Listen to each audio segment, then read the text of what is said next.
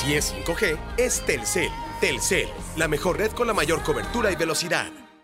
Hoy nos acompaña el primer estratega campeón del mundo con la sub-17, Chucho Ramírez. ¿Qué opina del crecimiento de la liga femenil? ¿Dirigiría al tri femenil? Además nos cuenta el secreto de qué es lo más importante en el fútbol. Quédate aquí en Flores en la cancha. Flores en la cancha, un podcast con Brenda Flores, exclusivo de Footbox. Y siempre habrá flores para quien quiera verlas en la cancha. Bienvenidos a Flores en la cancha, un podcast exclusivo de Footbox. Los saluda con mucho gusto Brenda Flores. Y hoy tenemos a un invitado muy, muy especial, un exfutbolista, campeón olímpico con la sub-17 en el 2005 allá en Perú.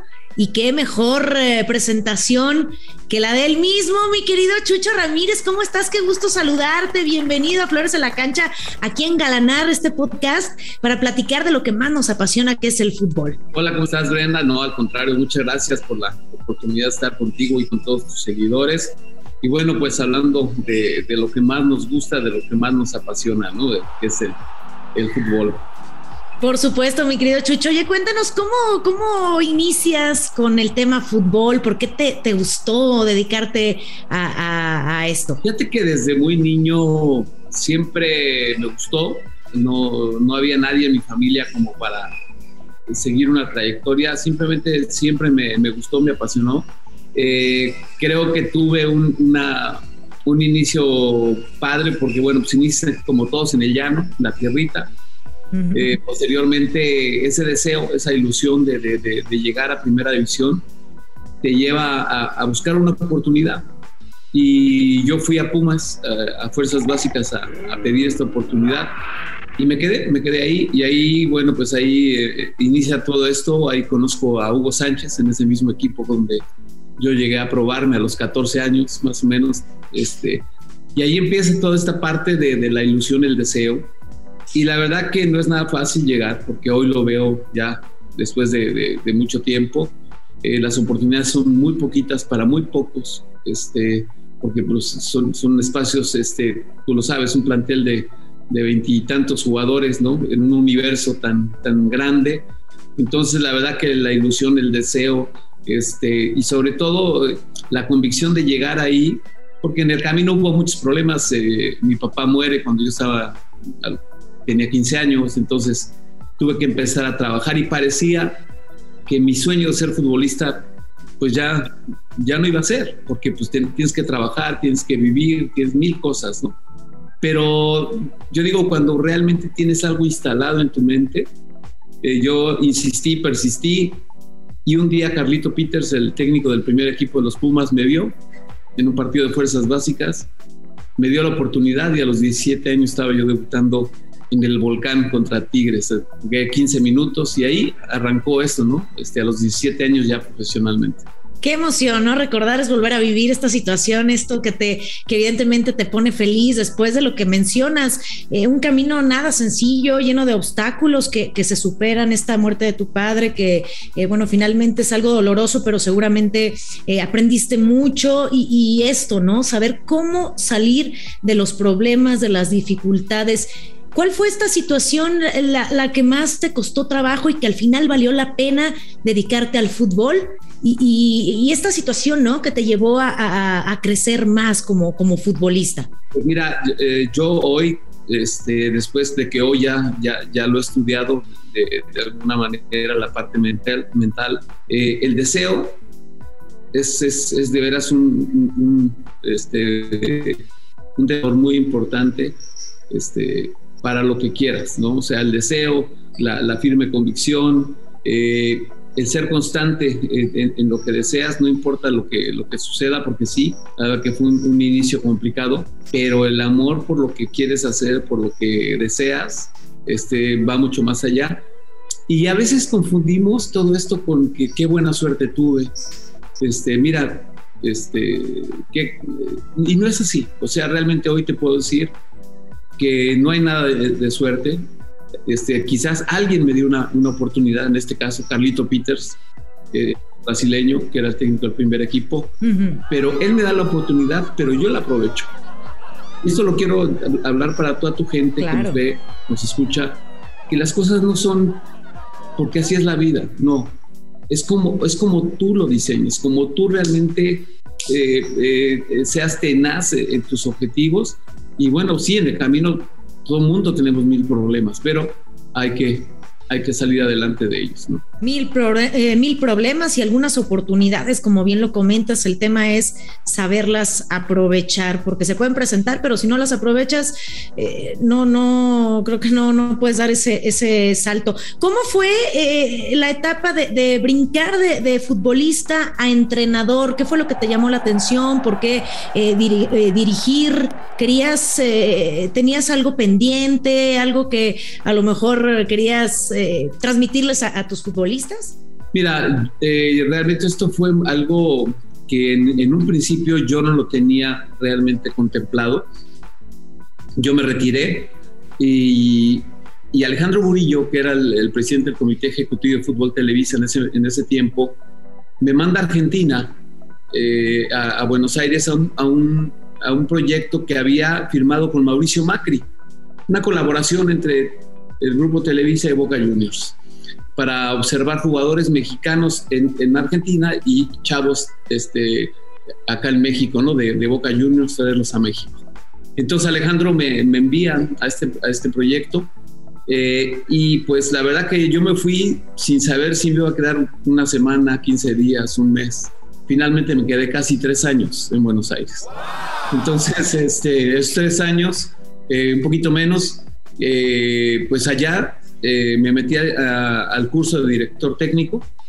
Eh, aprovechar que estaba yo en este club, pues ahí conocí a Jorge Grifa, a, Bianchi, que estaba en el primer equipo, y pues ahí me empiezo a enrolar, ¿no? En lo que es la dirección técnica, este, obviamente un poquito de fuera en ese momento, pero bueno, poco a poco Jorge Grifa me daba la oportunidad de estar en cancha ahí en, en Boca Juniors y este es el inicio, realmente es el detonante. Cuando yo regreso a México en el 2000, porque me fui del 97 al 2000, cuando yo regreso a, México en el 2000, en el 2001, Alejandro Burillo toma el control de selecciones nacionales y me dice, necesito que me hagas un proyecto para selecciones menores. Entonces, yo digo, bueno, pues con todo lo que ya viví, con la experiencia que, que, que viví por allá y todo esto, digo, bueno, pues yo voy a hacer un proyecto para ser campeón del mundo y se me queda viendo. Este, y fíjate que afortunadamente es de los pocos que creyó en mí. Me dijo, ¿qué necesitas? Y dije, no, necesito hacer visorías por todo el país, hacer selecciones de cada estado, o sea, mil cosas que, que yo ya tenía en mente. Y ahí arranco, ¿eh? O sea, realmente este fue eh, el viaje que, de Argentina que, que, me llevó a estudiar el curso de director técnico, regresar y arrancar aquí pues, eh, pues con todos los jugadores que tú ya conoces, Giovanni, Vela, el Pato Arau, Omar Esparza, en ese momento cuando inicio yo con ellos, ellos tenían 13 años, eran chavos que iban para, para la sub-15, entonces yo en este proyecto me, me voy para atrás, pues cuatro años para atrás, para poder realmente hacer una preparación de veras en serio, para llegar muy bien preparado a un premundial, porque el premundial de veras, créeme que es otra cosa, porque si no ganas eh, el premundial no vas al mundial, entonces es una presión extra. Entonces eh, yo ahí entiendo que la parte mental es lo más importante. Cómo llegas, cómo te preparas, cuál es tu autoestima, cómo es tu seguridad, cuál es tu confianza. Y luego el fútbol es la que, eh, el que se ve beneficiado a través de toda esta estructura mental que, que logramos cambiar. Porque yo siempre les dije, este equipo va a ser campeón del mundo y este equipo va a ser campeón del mundo todos los chavos era una, cuestión permanente, permanente, constante. Y al final todo el mundo pues, se fue tomando la, idea de que sí, vamos a ser campeones del mundo y, trabajaron para ello. Y la verdad que eh, con el tiempo, con el paso del tiempo lo valoro aún mucho más, Brenda, porque, porque no es fácil. En México usamos todos los éxitos de los mexicanos, siempre le damos más valor a los de los de fuera, pero como si tuviéramos campeones del mundo todos los días, ¿no? Entonces, ah, ah, sí, sí ganaron y no sé qué. Híjole, yo cada año que pasa, yo les aplaudo más a todos mis jugadores, a todo mi equipo, mi cuerpo técnico, porque fueron capaces de cambiar la historia, fueron capaces de pensar diferente, fueron capaces de, mantenerse en una forma de pensar cuando era impensado, decía, ay, campeones del mundo, yo me acuerdo que se reían de mí cuando yo decía esto, pero al final es trabajable. Si tú lo, lo instalas en tu mente, porque yo ya, ya había vivido pues, lo mío como jugador de, profesional, como si lo pude lograr, y no fue por suerte, fue porque lo trabajé. Entonces esto es un trabajo y, sucede en todos los ámbitos, ¿eh? o sea, no es solo en el fútbol, pero desafortunadamente en el fútbol siempre hablamos de, de buena o mala suerte, que la suerte no nos acompañó, que el balón no quiso entrar, que esta vez nos tocó perder. Híjole, eso a mí no, no, no me cabe en la cabeza. Y lo que dices es importantísimo, el tema de, em, la mente, cómo te hace jugar.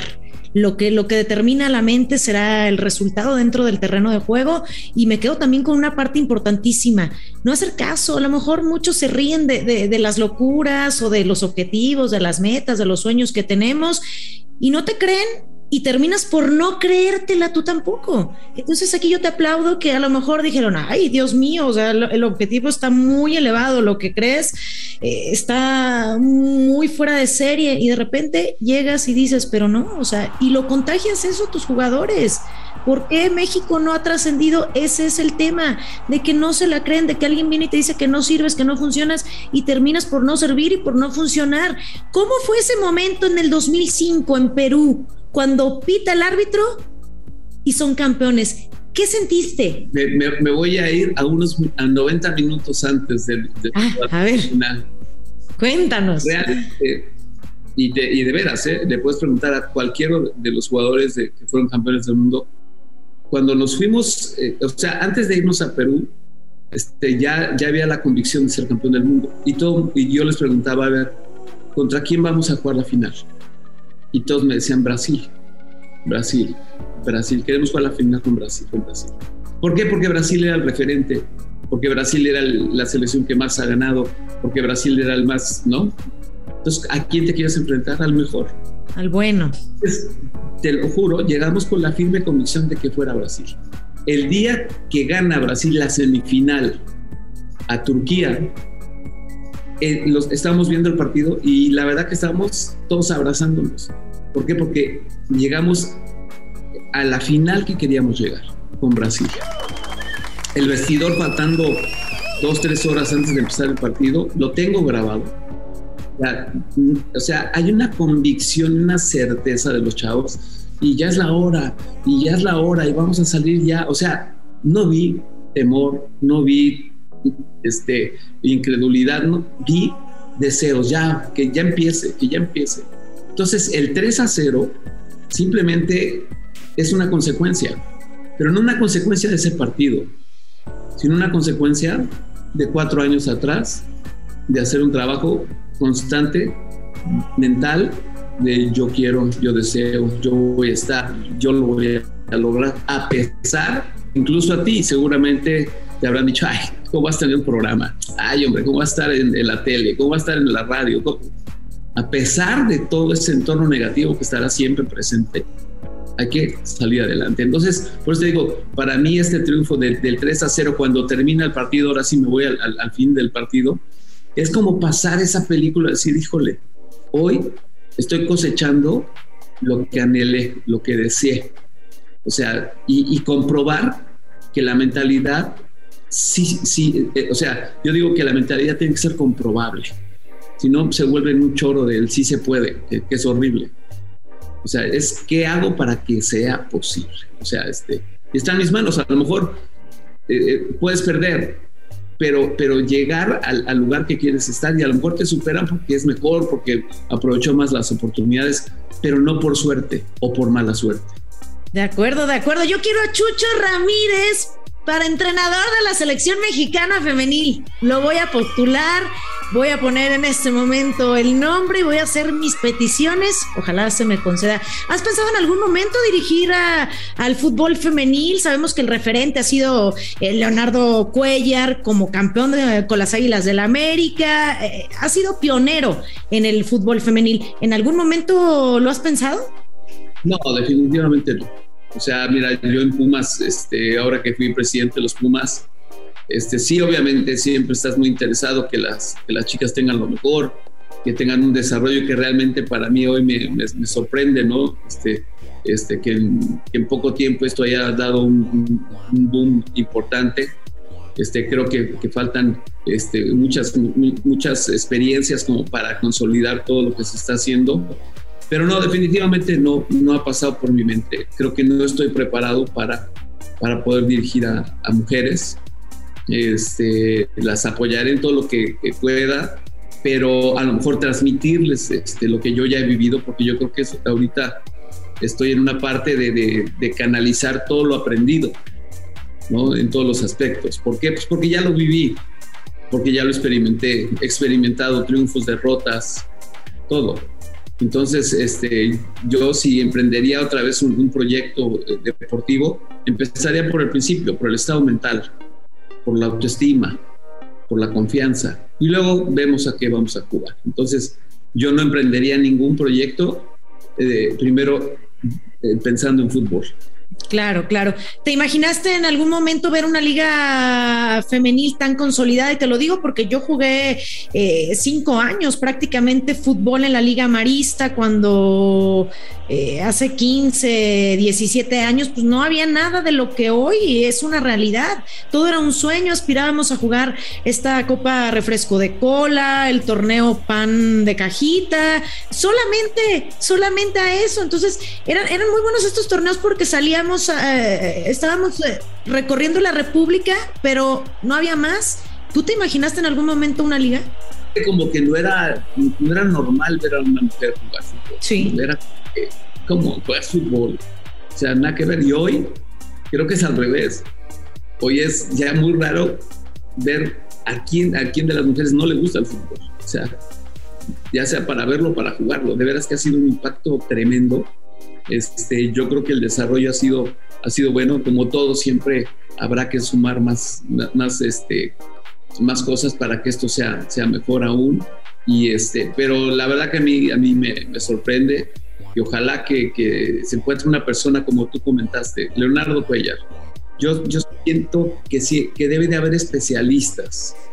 Y Leonardo era un especialista, porque él se dedicó al fútbol femenil. Él, realmente estuvo todo el tiempo en esta, en esta área y, creo que eh, hoy, hoy que eh, a lo mejor lo ideal hubiera sido tener un auxiliar, como quizás fue su hijo, y que hubiera una secuencia de, gente trabajando ahí que realmente permaneciera, ¿no? Porque a veces, desafortunadamente, en los equipos de, de, fútbol en fuerzas básicas, muchos de los entrenadores simplemente hacen como una estadía para poder llegar al primer equipo.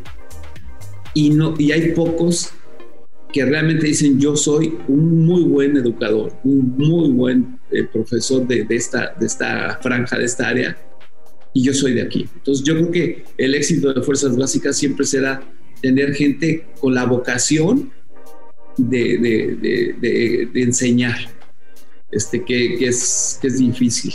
O sea, no, no todos enseñan bien, porque todos quieren ganar, quieren ganar rápido hay, hay, que enseñar para hay que aprender a Y esto es lo que más sorprende, ¿no? Que la, que la selección femenil venía de, de, un muy buen paso, ganándole, goleando a Argentina, ganándole a Colombia, a todas las selecciones, a Surinam con las que se enfrentaba, eh, pues ganaba. Y de repente cuando viene la, la prueba difícil, que es el, eh, premundial allá en Monterrey, pues se caen, se desmoronan. ¿Qué crees que faltó o qué crees que falta para que a nivel selección eh, en este caso mayor, sea más fortalecida. Yo por eso pienso que la eliminatoria tiene una complicación bien diferente. Porque la eliminatoria, independientemente de la carga deportiva, de, este, ahí hay una parte que, que es obligación. Tienes la obligación de ganar. Tienes la obligación de ganar porque si no ganas no estás en el mundial. Entonces, vuelvo a lo mismo. Entonces, el impacto, la presión de la obligación es muy fuerte, muy fuerte. Y, parece bobo, pero no es así. Yo por eso la parte mental le doy más, más valor. ¿Por qué? Porque yo ese, esa obligación, ese tengo que, yo a través del tiempo lo cambiaría por deseo estar en el mundial. Deseo, o sea, es más amable, es más inspirador, trae la misma el mismo compromiso, pero el impacto es diferente. O sea, el deseo me... Eh, ¿Por qué todas las elecciones que se supone que son inferiores a México, por qué nos cuestan trabajo? Por su deseo. El deseo de ganar a México. Yo deseo, híjole, ya no sé si voy a ir al Mundial, pero a México deseo ganar, porque es el de la zona, porque es el que dijo, no, y nos pasa, ¿eh? Ahora nos pasó a nivel femenil y nos ha pasado ahora a nivel varonil también. El deseo, sí, hace, hace cosas que a veces, y tú lo debes saber, o sea, que, que te mueve, ¿no? De una forma muy diferente. Totalmente de acuerdo, mi querido Chucho. Eh, todo lo que comentas referente a tu experiencia, tu trayectoria, es importantísimo mencionar que ahora lo implementas a través de conferencias. Estás llevando conferencias para todas las personas eh, a nivel nacional, para que escuchen tu experiencia, cómo cambiar esa mentalidad, porque puede ser eh, muy trillado y decir, esto es motivación y autocontrol y vamos adelante, pero en realidad es lo que tú quieres, lo que estás convencido y saber el papel importantísimo que juega la mente, aunque parezca psicología, ¿no? Es, es la realidad que en el fútbol es importantísimo. Das conferencias. Sí, yo creo que mira, eh, las conferencias me, me, encantan porque, porque tengo, tengo pruebas, tengo cosas comprobables que platicarles, ¿no? A través de mi experiencia de otros, ¿no? Por ejemplo, rápidamente, o sea, Hugo Sánchez Hugo Sánchez y yo somos amigos desde los 13 años, 14 años. Y yo digo que con Hugo Sánchez siempre hice muy buenas paredes, pero paredes mentales. ¿Por qué? Porque de niños, él y yo, cuando nos íbamos a entrenar en nuestro camioncito, siempre decíamos, hijo, cuando juguemos en primera, cuando estemos en la selección, cuando juegue yo en Europa. Yo escuché a Hugo cuando era muy chavo todo esto. Entonces, ¿a qué me refiero de las paredes? Hubo un, compañero, que es él, que yo le decía, hijo, yo quiero llegar a jugar en primera división. Sí, sí lo vas a lograr. Es que yo quiero jugar en España, en España. Sí, lo vas a lograr. O es regresarte a la pared. Porque también pude haberle dicho, no, híjole, estás loco, hombre, ¿cómo vas a jugar en España?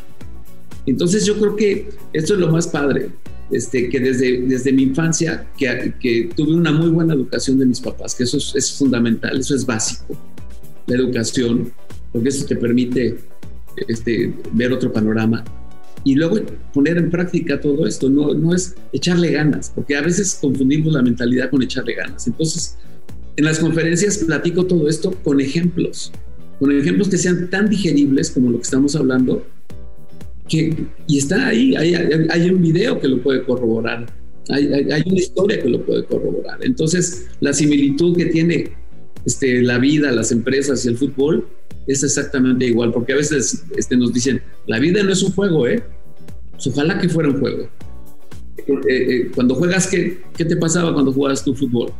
Te apasionabas, llegabas temprano, entregabas todo, este, no querías que se acabara el partido. Ojalá que fuera un juego. Totalmente de acuerdo. Vas y juegas, cuando vas y juegas con esa pasión, o sea, no quieres que se termine un juego. Es más, yo me acuerdo que en mi casa mi mamá todavía podías jugar en la calle.